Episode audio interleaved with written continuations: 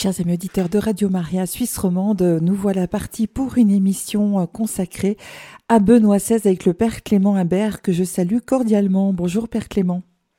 Bonjour Anne-Valérie. Alors euh, aujourd'hui, Père Clément, vous allez nous parler de Benoît XVI et de son pontificat après avoir évoqué la dernière fois la période où il était préfet pour la congrégation pour la doctrine de la foi.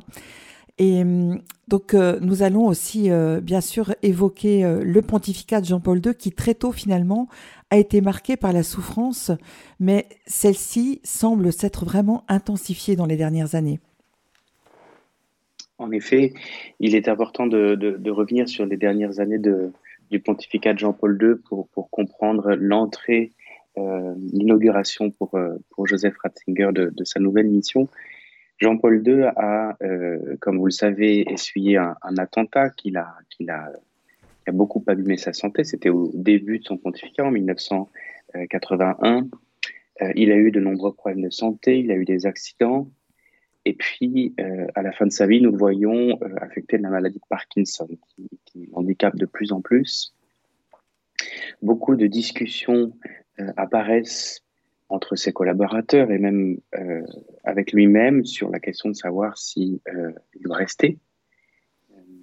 Nous savons même, et c'est très intéressant, la biographie nous parle de, la question qu'il a euh, posée à Joseph Ratzinger en tant que théologien, euh, que voudrait que signifierait le retrait d'un pape qui n'est plus euh, en mesure euh, physiquement d'exercer ses fonctions. Donc c'est des, questionnements qui, d'une certaine façon, ont été un peu soufflés par Jean-Paul II à, Benoît XVI, puisque déjà la, notion théologique d'un retrait avait été abordée entre les deux hommes.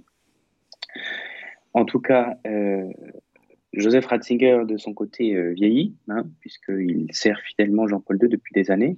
Et donc, euh, il, est, euh, il devient en, en, 2002 le doyen des cardinaux, donc le plus âgé du collège des cardinaux parmi les, les électeurs, hein, parce que vous savez qu'ensuite il y a, il y a ceux qui passent l'âge canonique, enfin en tout cas il est le doyen des cardinaux depuis, depuis 2002, depuis novembre 2002. Jean-Paul II est de plus en plus difficile à, à regarder. Nous, nous nous rappelons de, de, de scènes extrêmement euh, douloureuses et exigeantes pour les chrétiens. Sa souffrance fait mal, sa voix est moins claire, on comprend mal ce qu'il dit, certains réclament sa démission, mais euh, il discerne malgré tout que sa mission est de demeurer. Hein. Après s'être posé la question d'un retrait, il discerne que Dieu l'appelle à rester jusqu'au bout, ce que euh, Joseph Ratzinger appellera à plusieurs reprises. Il rendra hommage à cette, à cette persévérance, à cette ténacité dans la souffrance de cet homme qui, s'expose d'une certaine façon aussi à, un regard euh, parfois euh, très rude hein, de, l'opinion publique, des médias, etc., sur cet homme de plus en plus euh, affecté. On pensera notamment à ces images tout à fait euh, bouleversantes de, Jean-Paul II venu se recueillir à Lourdes, dans la grotte de, de Massabielle, à genoux, qui, peine à se relever et qui, qui, confie un peu toute cette épreuve à la Vierge Marie. Et ceci était en, en 2004. Alors, au début de l'année 2005, le pape est si faible qui ne peut pour ainsi dire pas participer aux cérémonies de la Semaine Sainte. Oui, en effet, depuis quelques jours, il ne sort presque plus, ou alors quelques instants pour, euh, pour saluer les fidèles sur la place Saint-Pierre. Il ne, il ne parle pas, hein, ou en tout cas pas un mot ne sort de sa bouche. Parfois, il essaye de parler et puis ça ne vient pas. De sorte que lorsqu'on arrive à la, au chemin de croix et à, et à la vigile pascale, Jean-Paul II, qui, qui, a, qui, a, de plus en plus de, de mal à, à se concentrer et qui a de moins en moins de, de, moments de grande lucidité, confie en fait à, à Joseph Ratzinger le soin euh, de préparer d'abord les méditations de chemin de croix et puis de présider euh, aux cérémonies. Sa méditation, euh, nous nous en souviendrons, constitue une, euh, une onde de choc à l'époque puisque euh, mentionne clairement les, les scandales à l'intérieur de l'Église sais pas si certains se souviennent, une des euh, je ne me rappelle plus laquelle, que de souillure dans l'Église et particulièrement parmi ceux qui, dans le sacerdoce, devraient lui appartenir totalement. Combien d'orgueil et d'autosuffisance Que de manque d'attention au sacrement de la réconciliation où le Christ nous attend pour nous relever de nos chutes. De nouveau à Pâques, quelques temps, donc deux, trois jours après, Jean-Paul II réapparaît, mais il est incapable de, de, parler. il offre son témoignage d'une la souffrance silencieuse, mais en tout cas le, les médecins et puis les personnes qui sont les plus proches de lui euh, constatent un, déclat euh, continuel hein, tout au long de la semaine. C'est finalement le, jour de la fête du Sacré-Cœur que Joseph Ratzinger rencontrera le pape pour la dernière fois. Oui, alors c'est ce que la biographie nous, rappelle, nous raconte. Hein, il vient voir le pape qui lui demande la bénédiction, il le remercie euh, dans le sens où il perçoit bien que c'est la femme, même si ce n'est pas la femme immédiate. Euh, il n'est pas sans cesse au chevet du, lit du, pontife. C'est un moment très émouvant dont il se souvient. Et puis euh, il est envoyé en fait à, à Subiaco, hein, où il est invité pour donner une, une conférence c'est pas très loin de Rome. Il est encouragé par le, par le cardinal Sodano à y aller, même si à ce moment-là, tout le monde se pose la question, faut quitter Rome ou pas? Le pape peut mourir d'un instant à l'autre et ce serait euh, très dommageable de, ne pas être présent au moment de sa mort, mais en tout cas, il est, encouragé à y aller. Et c'est assez frappant d'ailleurs de, relire ce qu'il, euh, les propos qu'il tient euh, lors d'une homélie qu'il prononce justement à Subiaco. On ne pourra pas ne pas sentir déjà comme une prémonition lorsqu'on entendra les, les, mots qu'il prononcera au conclave, à l'homélie d'entrer en conclave quelques, quelques jours plus tard. Je, voudrais citer juste un petit passage de cette homélie. Ce dont nous avons surtout besoin en ce moment de l'histoire, ce sont d'hommes qui rendent Dieu crédible dans ce monde, par une foi éclairée et vécue. Nous avons besoin d'hommes qui tournent leur, regard droit vers Dieu et de là comprennent la véritable humanité. Nous avons besoin de personnes dont l'intelligence est éclairée par la lumière de Dieu et dont le cœur est ouvert par Dieu, afin que leur intelligence puisse parler à l'intelligence des autres et que leur cœur puisse ouvrir le cœur des autres. Ce n'est qu'à travers des personnes touchées par Dieu que Dieu peut revenir vers les hommes. C'est finalement euh, en la de la solennité de la divine miséricorde le samedi 2 avril 2005 à 21h37 exactement que Jean-Paul II va rendre son dernier souffle. Que se passe-t-il alors pour Joseph Ratzinger? Il est bien entendu triste, comme, comme, comme toute l'Église, j'allais dire, mais surtout comme, comme un ami et un, fervent euh, disciple de, Jean-Paul II. Mais je crois qu'il est aussi, comme toute l'Église, soulagé. Euh, soulagé parce que cette souffrance de Jean-Paul II était, dans les derniers temps, devenue très, très lourde à porter. C'était comme si euh, tous les chrétiens euh, vivaient de, compassion envers notre, notre pape Jean-Paul II. Le peuple de Rome veillait à la bougie depuis déjà euh, plusieurs heures. Le monde était suspendu aux nouvelles depuis quelques jours parce que voilà, ce pape qui était là depuis 26 ans avait tellement marqué l'humanité que la, nouvelle de son décès n'était pas un petit événement. Euh, il y avait aussi certainement le, voilà, le, soulagement euh, que, constituait pour, euh, pour Joseph Ratzinger la perspective que les choses s'arrêtent, puisqu'il était là, nous en avions parlé dans les émissions précédentes, il était là pour être l'assistant de, Jean-Paul II, et donc il imaginait bien que, que sa mission s'arrêterait là. Ceci dit, à court terme, deux tâches l'attendent de, façon assez immédiate. Il doit d'abord préparer les obsèques de, Jean-Paul II, puisque étant le doyen des cardinaux, il, euh, il, doit, il doit prononcer l'homélie. Euh, c'est d'ailleurs très très beau. Hein. J'aime beaucoup citer cette, homélie parce qu'elle elle montre à quel point ces hommes étaient unis et combien, combien Joseph Ratzinger avait compris le sens de la mission de, Jean-Paul II. Il avait repris cette, euh, cette phrase de Jésus adressée à Pierre lorsqu'il lui dit Suis-moi.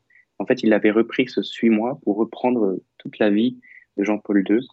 Alors j'aimerais en lire un passage parce que c'est vraiment une homélie magnifique.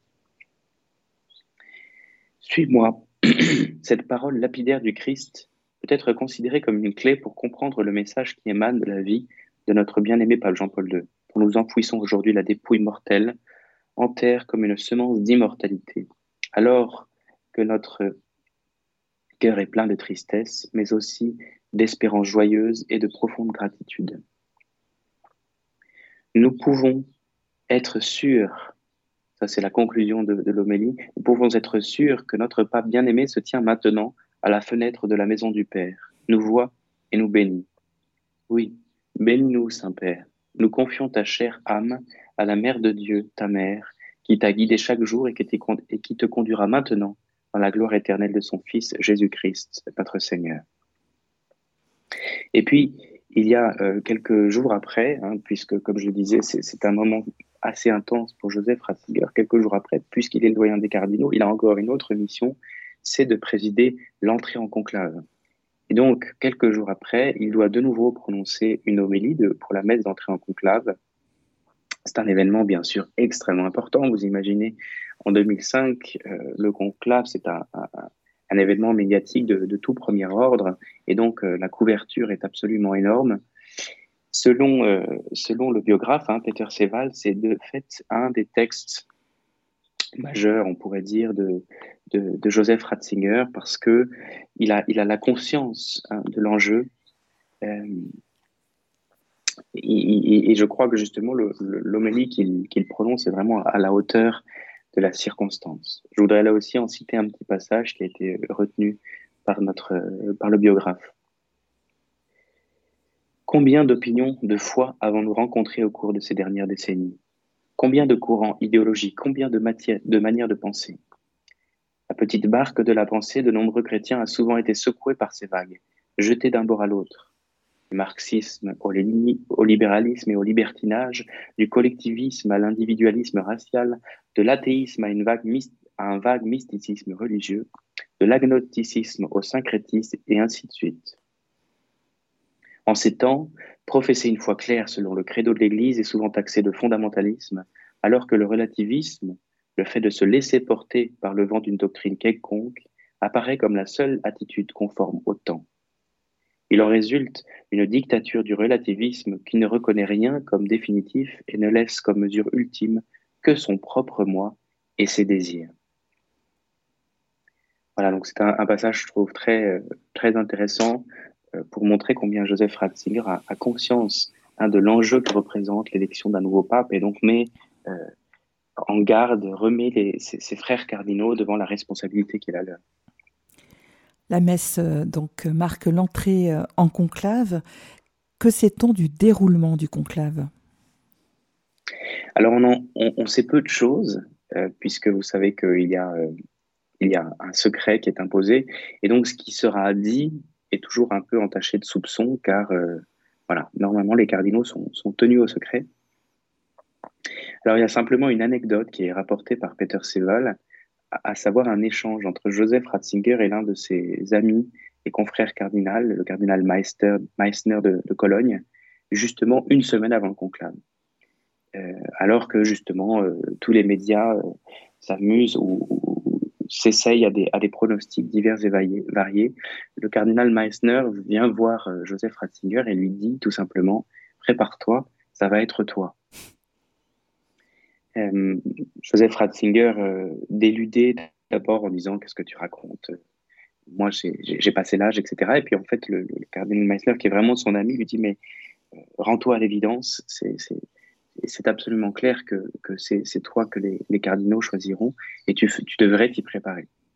Euh, donc la, Providence a d'une certaine façon aidé Joseph Ratzinger à de nouveau euh, mourir à ses idées propres, puisque lui, son, rêve était de, rentrer enfin chez lui en Bavière et, euh, accepter petit à petit cette, idée que peut-être effectivement les cardinaux aller euh, reporter ses voix sur lui.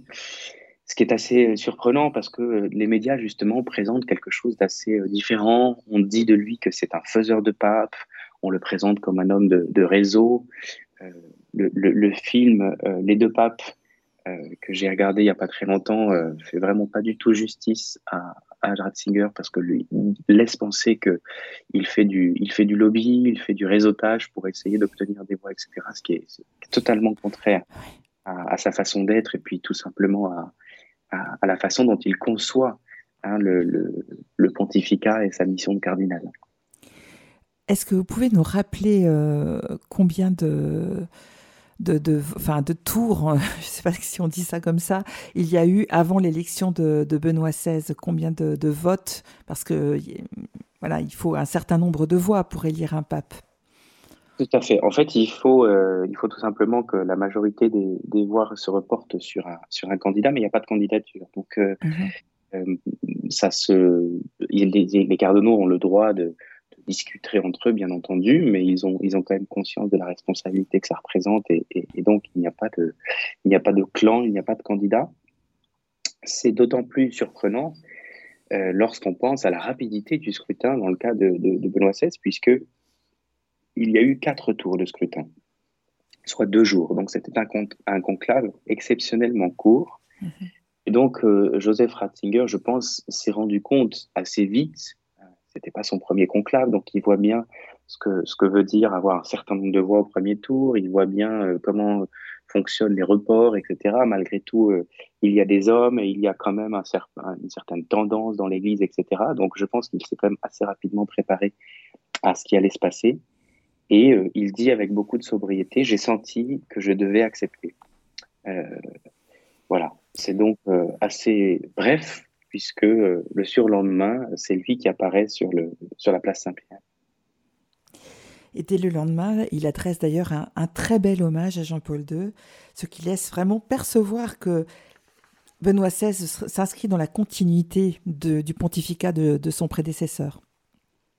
Oui, il est, euh, il est étonnant, étonnamment rayonnant lorsqu'il arrive euh, sur la, au balcon de la place Saint-Pierre. Hein, justement, on avait fait lui un personnage un petit peu euh, fermé, euh, pas du tout désireux du contact, etc. Au contraire, euh, il reçoit d'abord un accueil magnifique parce que, les, Romains le connaissaient déjà, l'appréciaient. Il est, particulièrement souriant. Donc, on est, un peu surpris de, ce qui va se passer. Et force c'est de constater que immédiatement, il tient à, rendre hommage à, son, bien-aimé euh, ami et, maître qu'a été Jean-Paul II. Il y a quelques passages qui ont été retenus justement dans la biographie. Il dit d'abord ceci deux sentiments contradictoires habitent mon esprit en cette heure. D'une part, un sentiment d'insuffisance et de trouble en raison de la responsabilité qui m'a été confiée hier en tant que successeur de l'apôtre Pierre. D'autre part, je ressens en moi une profonde gratitude envers Dieu qui n'abandonne pas son troupeau, mais le guide à travers les temps sous la direction de ceux qu'il a lui-même choisis comme représentants de son Fils et désignés comme pasteurs. Il me semble sentir la main ferme de Jean-Paul II qui serre la mienne. Il me semble voir ses yeux souriants et la parole qu'il m'adresse en ce moment particulier. N'aie pas peur. En cette heure où, à ma grande surprise, la divine providence m'a appelé à succéder à ce grand pape, je repense à ce qui s'est passé il y a 2000 ans en Terre Sainte. Je crois entendre les paroles de Pierre. Tu es le Messie, le Fils du Dieu vivant, et la confirmation solennelle du Seigneur, tu es Pierre. Et sur ce rocher, je bâtirai mon Église, je te donnerai les clés du royaume des cieux. Même si le poids de la responsabilité qui repose sur mes pauvres épaules est énorme, la puissance divine sur laquelle je peux compter est assurément sans limite. En me choisissant comme évêque de Rome, le Seigneur m'a voulu comme son vicaire. Il m'a voulu comme rocher sur lequel tous peuvent s'appuyer en sécurité. Je lui demande de suppléer à la pauvreté de mes forces afin que je sois courageux et fidèle, pasteur de son troupeau, toujours docile aux inspirations de son esprit. Alors c'est très beau. Il, il, est, euh, il est vraiment dans le dans, dans l'élan de Jean-Paul II. C'est ce qu'il cherche à c'est ce qu'il cherche à montrer, c'est ce qu'il cherche à témoigner. Hein, quelques jours après, lorsque il prononce son premier discours devant le, le peuple des Roms, alors il reprend là aussi euh, cette, cette parole du Christ qui était si chère à Jean-Paul II.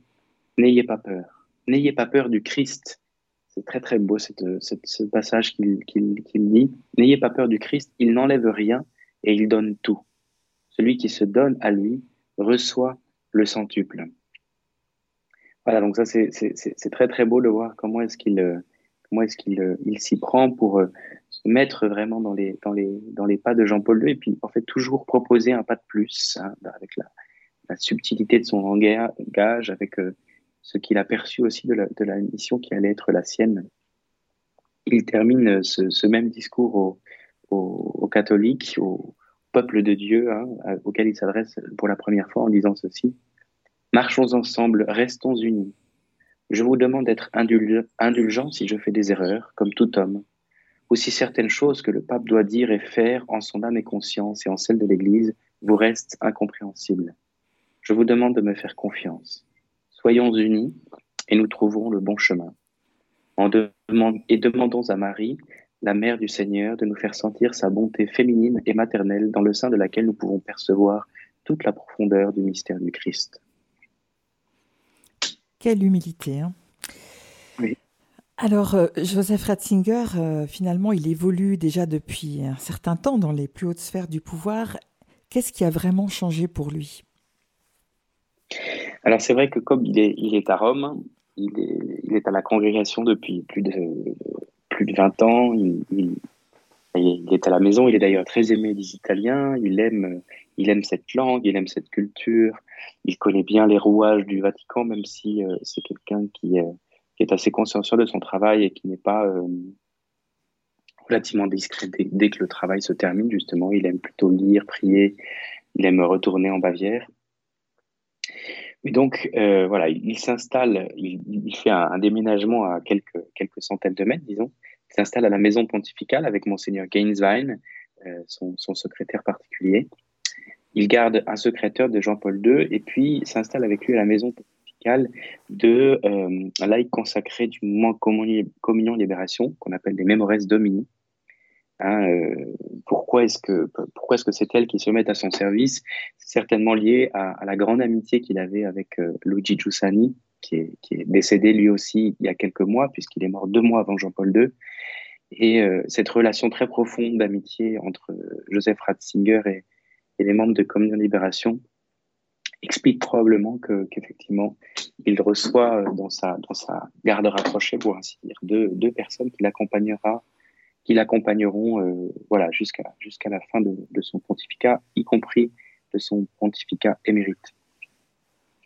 Mais ce qui est sûr, c'est que pour Joseph, euh, pour, pour, Benoît XVI, désormais, euh, le sentiment qu'il habite lorsqu'il lorsqu'il devient pape, même s'il il a obéi, il a toujours obéi et il est profondément soucieux de, de, de, correspondre vraiment à la volonté de Dieu, et le sentiment d'une perte de liberté. En tout cas, le sentiment de nouveau de devoir annoncer, renoncer à ses plans propres. Hein, il ne peut plus marcher seul à Rome, il aimait se promener, il était quelqu'un d'assez discret, donc il pouvait aller un peu partout. Il ne peut plus partir où il veut en vacances. Hein, et maintenant, c'est Castellon Gandolfo. Alors, bien sûr, ce n'est pas une punition, c'est magnifique, mais euh, voilà, malgré tout, il y a, a tout un monde un peu qui se referme à lui notamment euh, voilà ce, rêve qu'il nourrissait depuis déjà pas mal de temps de pouvoir finir ses jours euh, en Bavière. C'est vrai qu'il a quand même 78 ans. C'est aussi un train de vie vraiment intense d'être pape. Exactement.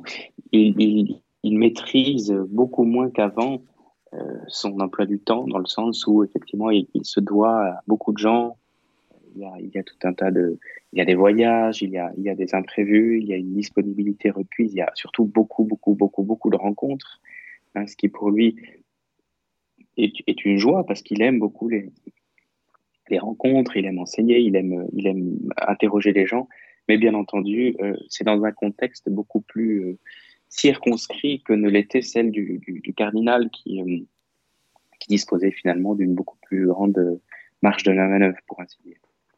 Alors d'un côté, on le voit assez souriant et épanoui. On est surpris de voir que, le, pape s'est parfaitement, euh, parfaitement rentré dans son habit blanc. Euh, heureux de le voir euh, servir le Christ et l'Église dans sa nouvelle charge avec avec sa, bouche d'or, on pourrait dire. Hein. C'est magnifique catéchèse et homélie. On lui découvre une douceur, une jovialité que les médias avait jusque-là ignoré, puisque justement il avait plutôt enfermé dans un pôle un personnage fermé, euh, timide et très replié sur lui-même. Mais euh, c'est vrai aussi qu'on lui voit euh, des traits tirés, hein, signe quand même que euh, effectivement à 78 ans la fatigue se fait beaucoup plus rapidement sentir. Hein, les cernes sous ses yeux témoignent du grand effort qu'il devait faire pour s'adapter à sa nouvelle fonction, dit Peter Seval. Bien des heures étaient nécessaires à l'étude des dossiers, puis des documents étaient préparés par son équipe sur les présidents qu'il devait recevoir en audience dans les 20 à 30 minutes qui suivaient. Il devait constamment prendre position publiquement sur des sujets d'actualité tels un nouveau cas de terrorisme, une catastrophe naturelle ou les hostilités au Proche-Orient.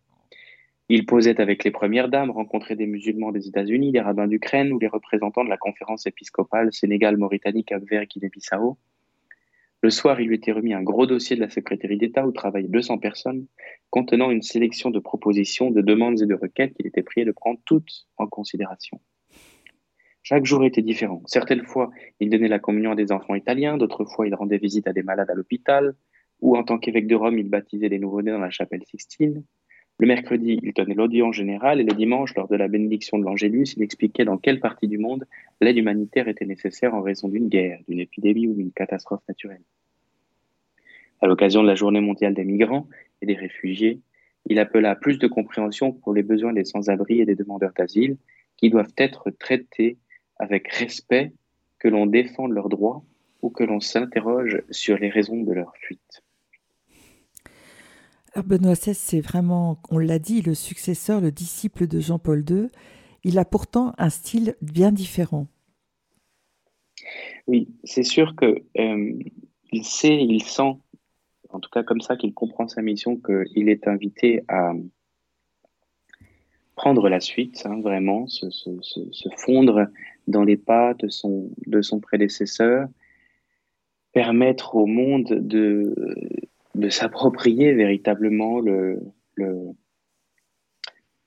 l'œuvre, les paroles, les gestes, les initiatives de, Jean-Paul II.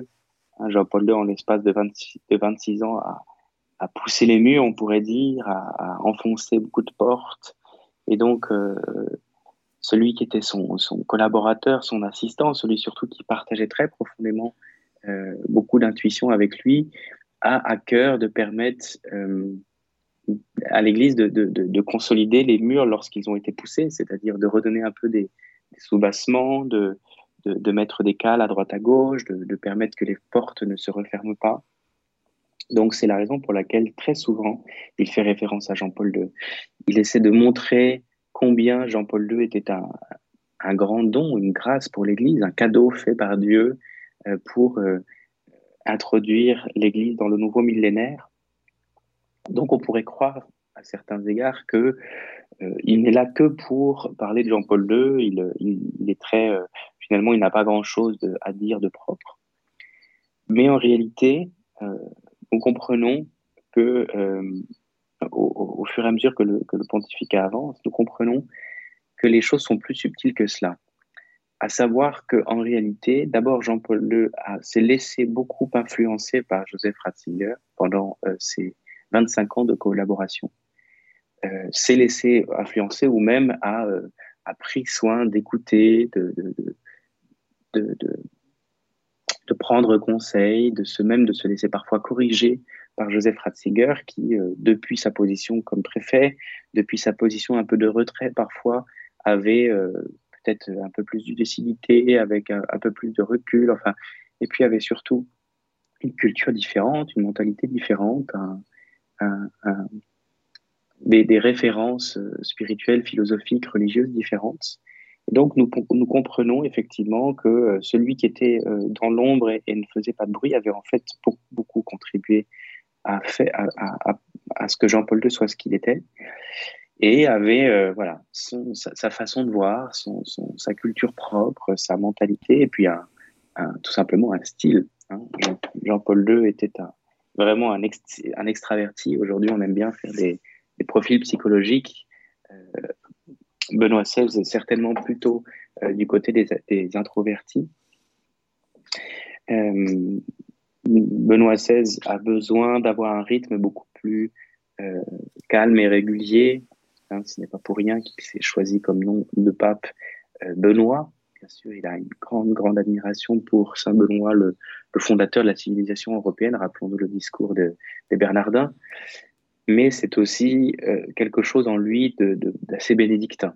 D'ailleurs, il aimait beaucoup, lorsqu'il était encore euh, évêque, aller se recueillir dans l'abbaye de bénédictine de Boiron, qui était, un peu son lieu, l'endroit où il aimait se retirer pour ses retraites annuelles.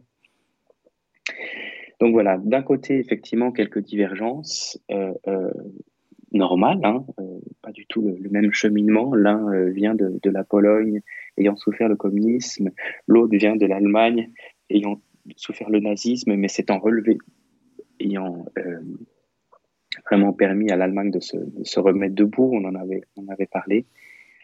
Ils n'ont ils pas eu les mêmes références en termes de, lecture, ils n'ont pas eu les mêmes missions pastorales. Mais effectivement, il y a quelque chose de, il y a une vraie continuité, un souci euh, de, de, de, permettre un renouveau dans la continuité euh, entre, entre Benoît XVI et, et Jean-Paul II. Peut-être que nous pouvons faire une, une, une pause musicale. Volontiers. Je vous, laisse, je vous invite à. Ouais, je vous laisse euh, nous présenter le, le, morceau que vous nous proposez ce matin. Oui, alors c'est effectivement, puisque notre, notre bon pape Benoît était un, un, grand passionné de, de, de musique classique, euh, il en a fait des, des, de très belles méditations, notamment la musique classique à caractère sacré. Je voudrais que nous écoutions un, un passage de la Passion selon Saint Matthieu de, de Bach voilà, un petit retour en arrière dans la semaine sainte, pour ainsi dire, le passage qui s'appelle Bus un Roy, le, sur la, la, la, pénitence et, le, et la contrition. Eh bien, nous l'écoutons tout de suite et nous nous retrouvons juste après.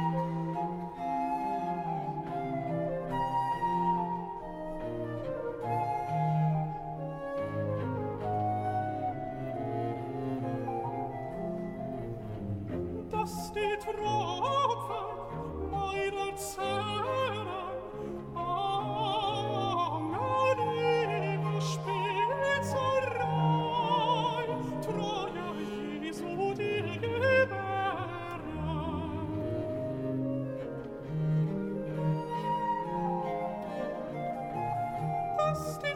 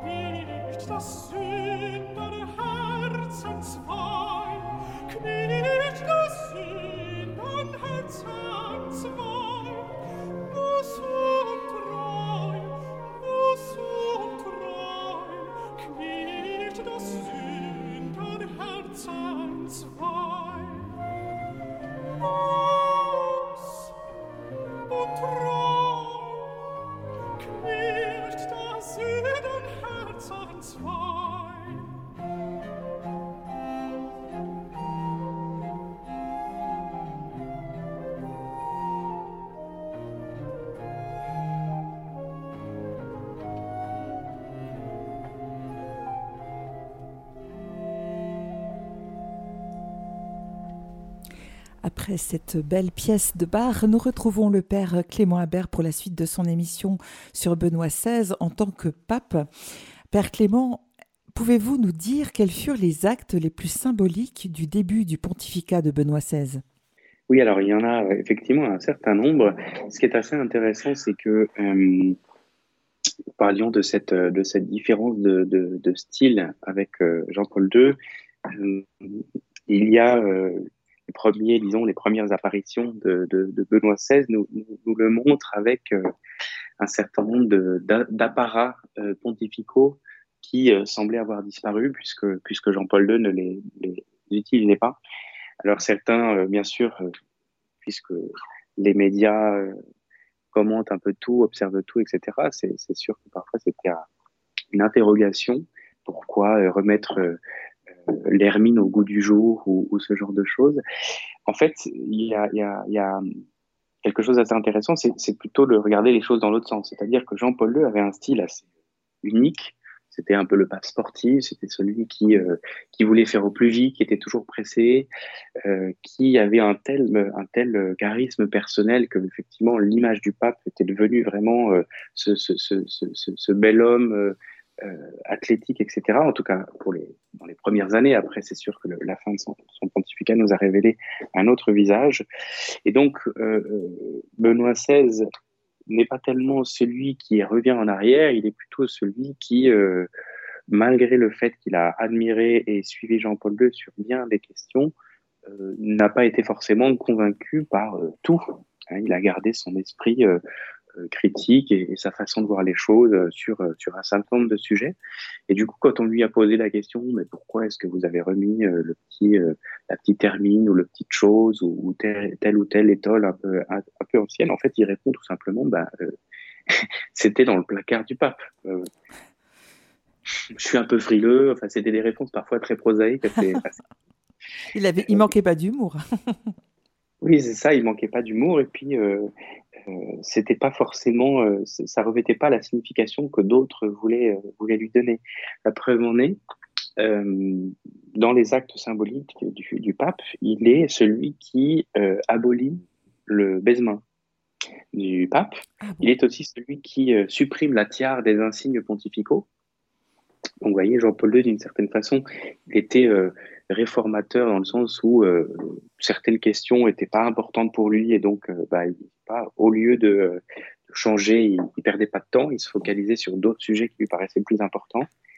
Euh, Benoît XVI, lui, a une, toujours une réflexion très très très posée et puis un sens aussi de, dans de l'enracinement et de, de, justement de chaque symbole compte et donc il considère effectivement que, l'insigne de la tiare, pour le coup, est quelque chose de tout à fait, euh, tout désuet et démodé, puisque ça indique un pouvoir temporel qu'il ne, que, lui euh, ne, voilà, n'envisage pas du tout pontificat de cette façon. Et par rapport au baisement, si je peux me permettre, euh, parce qu'on on a vu plusieurs fois des images du pape François justement retirer sa main, qui ne souhaite pas qu'on lui embrasse, parce que la tradition veut qu'on embrasse l'anneau en fait que porte le pape. Et corrigez-moi si je me trompe, mais dans cet anneau, il y a des reliques. Alors, je ne sais pas de quelles reliques il s'agit, mais euh, c'est finalement c'est aussi une manière euh, de dire au pape qu'il représente le Christ, le doux Christ sur la terre, comme disait Sainte Catherine de Sienne. C'est ça. Oui, en fait, d'une certaine façon, euh, euh, abolir le mesma, ça veut dire ne plus le rendre obligatoire. Ah, parce qu'il était euh, obligatoire, effectivement. Donc. Ah, ce qui n'empêche pas du tout les personnes de le faire. Il suffit de, de penser quelques instants à nos frères des églises orientales. c'est une chose tout à fait normale que d'embrasser les mains du prêtre dans la rue, lorsqu'on croise, etc. Donc, mhm. euh, à ce titre-là, euh, des, des, des, us et coutumes qui parfois sont, sont, sont très beaux, un signe de, de, déférence pour la, pour la fonction ou comme vous dites pour la, pour la relique, qui en soi ne doivent pas du tout être, euh, ne doivent pas du tout être bannis. Après, j'imagine aussi, parce que c'est, c'est, c'est à, ma, à, ma, petite mesure, je, je, peux percevoir parfois cette question-là, que il y a une déférence on pourrait dire, de, lié à la fonction et qui est du coup très formelle, qui est parfois pas du tout, euh, comment dire, pas du tout une, une expression euh, qui honore celui qui la reçoit. C'est-à-dire que de temps en temps, moi, je suis un peu gêné de tel ou tel geste de déférence parce que ça me semble à côté de la plaque ou que, que ça me semble pas du tout suivi d'un d'une attitude de cœur ou d'un acte de foi. Donc, c'est ce qui peut expliquer effectivement une, des, des, divergences dans la façon d'appréhender, disons, au quotidien mhm. euh, le, le, pape François ou le, ou le, ou le pape euh, Benoît. Mhm. Mais effectivement, le, le, le, pape, euh, le pape Benoît a, a plein d'idées euh, sur ce qui effectivement euh, ne semble pas d'emblée hyper important et qui pourtant montre bien qu'il a une conception du pontificat particulière et, et, et nous le découvrirons pas à pas hein, combien c'est euh, il a euh, justement en tant que en tant que théologien en tant qu'expert du concile etc il a perçu un certain nombre de choses qu'il essaiera de, faire passer les distillant très délicatement mais qui montrent bien combien il a une, vision, euh, une perception très profonde de ce que veut dire cette primauté de Pierre. Euh, D'abord, il y a, euh, il y a un premier écrit euh, qu'il adresse aux, aux, Juifs de Rome, qui est un, un, message qui sera très apprécié de la communauté euh, juive. Donc, c'est un des premiers, un des premières, une des premières choses qu'il qu rédige. Il appelle très rapidement aussi à renforcer le, le dialogue islamo-chrétiens et, et, malgré la controverse de Ratisbonne, ils seront très nombreux les, euh, les personnes du, du, du, monde islamique à, reconnaître en Benoît XVI un, véritable ami, quelqu'un qui s'est beaucoup engagé dans le, dans le dialogue euh, islamo-chrétien. Une autre chose qui, euh, qui, est très intéressante parce que je crois que, que, beaucoup de diocèses dans le monde en bénéficient, c'est quelque chose qui rend euh, le, le, sujet beaucoup plus familier, c'est qu'il délègue les béatifications au diocèse. Hein, c'est quelqu'un qui a aussi un vrai souci de la subsidiarité. Les choses ne doivent pas être toutes gérées depuis Rome.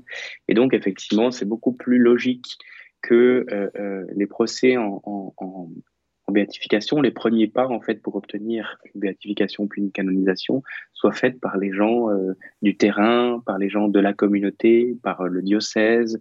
C'est souvent des, des causes qui sont très très fédératrices, très stimulantes aussi pour, pour, pour des personnes engagées dans les, dans, les diocèses. J'en ai entendu parler dans, plusieurs diocèses en, France notamment. C'est quelque chose qui est, très passionnant finalement de découvrir, de travailler à, constituer un, dossier de béatification. Euh, là aussi où il, il surprend, c'est dans ses premières nomi nominations épiscopales. Euh, voilà, on le, voyait, on le disait, euh, très très tourné vers un, virage conservateur. Et euh, le premier évêque qu'il nomme au Brésil est plutôt quelqu'un quelqu qui est euh, assez ouvertement euh, progressiste. Donc, euh, on comprend que voilà, il a une pensée beaucoup plus subtile. De nouveau, on ne peut pas le réduire à, un clan. Il surprend aussi par la nomination du, cardinal Levada des États-Unis à la Congrégation pour la doctrine de la foi, donc pour, prendre sa suite. C'est la première fois que, que quelqu'un des États-Unis atteint ce, niveau dans la curie romaine. Il se, lance immédiatement dans, le dialogue théologique avec l'Église orthodoxe. Là aussi, hein, il faut reconnaître que d'avoir un grand théologien avec une telle euh, expérience, une telle culture, euh, permet euh, de faire des pas que, d'autres n'auraient pas réussi à faire. Hein. Il a lui-même, en tant que, directeur de thèse, accompagné des thèses, y compris de, prêtres orthodoxes, d'étudiants orthodoxes. Donc, il, est, très ouvert sur ces questions-là et, du coup, l'Église orthodoxe le, sent. Il a, euh, il abolit euh, un, titre hein, qui lui était, euh, qui lui revenait jusqu'à maintenant et qui, euh, je sais, justement pour les Églises d'Orient, était un, un titre assez douloureux, on va dire, c'est le titre de patriarche d'Occident. Donc il est euh, voilà, il, en fait il connaît très très bien les sujets. Il, ça, il, il sait que certains gestes symboliques euh, ne sont pas simplement des gestes de communication, mais sont vraiment des gestes euh, beaucoup plus profonds qui peuvent inviter à, à, à réouvrir le dialogue, à, à manifester l'amitié ou en fait à poser un acte d'humilité. Je crois qu'on peut aussi vraiment le regarder comme cela, parce qu'au fond, si beaucoup de personnes l'ont à ce point estimé, et ont à ce point aimé le rencontrer et discuter avec, lui, c'est parce qu'il était profondément humble. Hein. je crois que nous l'avons déjà dit plusieurs fois. Il, dit par exemple ceci lorsqu'il s'adresse à, la secrétaire d'État. Hein. il leur donne un peu un, cahier des charges, une nouvelle mission. Il dit ceci Nous ne travaillons pas comme beaucoup le prétendent, comme beaucoup le prétendent pour défendre un pouvoir. Nous n'avons pas de pouvoir séculier, laïque. Nous ne travaillons pas pour un prestige, ni pour développer une entreprise ou quoi que ce soit d'autre. En réalité, nous travaillons pour que les routes du monde soient ouvertes au Christ. Il y a euh, un petit changement aussi dans, les insignes pontificaux, hein, avec le pallium. Euh, il, euh, part de celui avec les cinq croix rouges, qui, qui, part des stigmates. Euh, il porte pardon, celui avec les cinq croix rouges lors de son intronisation pour d'emblée faire le lien avec, le, avec la croix, hein, que, que, la mission d'être successeur de Pierre, c'est aussi vraiment souffrir pour ses brebis. Hein, donc, bon, pas tout le monde qui peut constater cela, mais il ne le fait pas juste, juste comme euh, communication. Hein. Il le fait pour, aussi pour euh, voilà, laisser, euh, laisser au monde un message qui comprenne comment est-ce qu'il vivait aussi son, son, pontificat. Et puis très rapidement aussi, c'est assez intéressant de voir que il multiplie des rencontres avec des personnes qui lui étaient opposées. Je voudrais mentionner quelques, quelques disons, exemples rapidement. Il y a eu Monseigneur Fellet, le, supérieur de, la fraternité Saint-Pédis. Hein, euh, c'est quand même quelqu'un avec qui la relation avait été euh, assez compliquée, mais très vite, il y a une, rencontre qui est, mise en place. Il rencontre Hans Kung, hein, le, théologien euh, avec lequel il a, tant controversé, avec lequel il a eu tellement de, discussions, parfois assez houleuses, etc., mais, mais qu'il a, euh, qu'il a toujours respecté humainement et auquel il a cherché à donner toujours un espace, hein, ne pas profiter de son pouvoir, de son influence, de son, titre euh, pour l'écraser. Euh, donc voilà, plusieurs rencontres comme ça assez, assez significatives qui nous montrent que c'est, ben, qui nous la façon dont il, voit tout simplement son, son pontificat. Alors, je voudrais juste euh, conclure cette, cette rencontre euh, avec quelques, quelques, quelques réflexions euh, très simples sur ce début de pontificat. Voilà, le, monde découvre en fait celui qui a été un petit tiré de l'ombre. Hein, il, était, il avait toujours été très discret. le, cercle des intellectuels, le cercle des universitaires, le cercle aussi peut-être des, théologiens, y compris les théologiens en herbe que sont les séminaristes, savaient qu'il y avait là quelqu'un d'important. Euh, mais d'une certaine façon, il avait été jusque-là beaucoup caricaturé. Et voilà qu'on découvre, euh, voilà, comme il est pape, comme il est habillé en blanc, alors on est, obligé de regarder et on, découvre quelqu'un qui nous surprend. Par son style, par sa, par, sa, bonté, par la douceur de son regard, par son humilité. Joseph Ratzinger, qui ne voulait pas être pape, hein, vous savez que c'est le titre d'un ouvrage biographique de, Nicolas Dia, L'homme qui ne voulait pas être pape, entre dans une étape qui, euh, qui en réalité, hein, cette étape de sa vie qu'il ne, ne, voulait pas, est en réalité un véritable accomplissement, hein, un déploiement, je pense, de tout ce qu'il a vu, euh, perçu comme théologien, de tout ce qu'il a lu, de toutes les rencontres qu'il a faites, tous les sujets qui le préoccupaient d'une certaine façon, on, comprend pourquoi est-ce que Dieu l'a fait passer par tant par tant d'épisodes, par tant d'étapes, sans euh, le, le, prédisposer. Vous voyez, c'est pas quelqu'un qui était euh, d'abord un homme très influent au sens où il aurait beaucoup de pouvoir. Ce n'était pas quelqu'un qui était à la curie depuis très longtemps, euh, au sens où il aurait il aurait fait ses, ses lobbies. Mais on, on, perçoit vraiment que, que, Dieu finalement l'avait préparé à travers toutes ces étapes.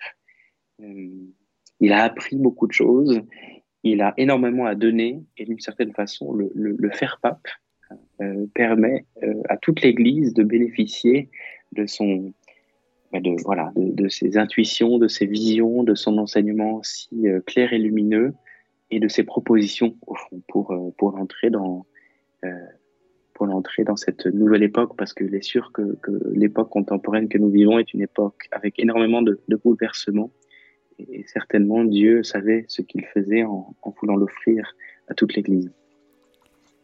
Eh bien, un grand merci Père Clément pour ce nouvel épisode de la vie de Benoît XVI. Plus on avance et plus on aime ce pape. Merci beaucoup. Merci à vous.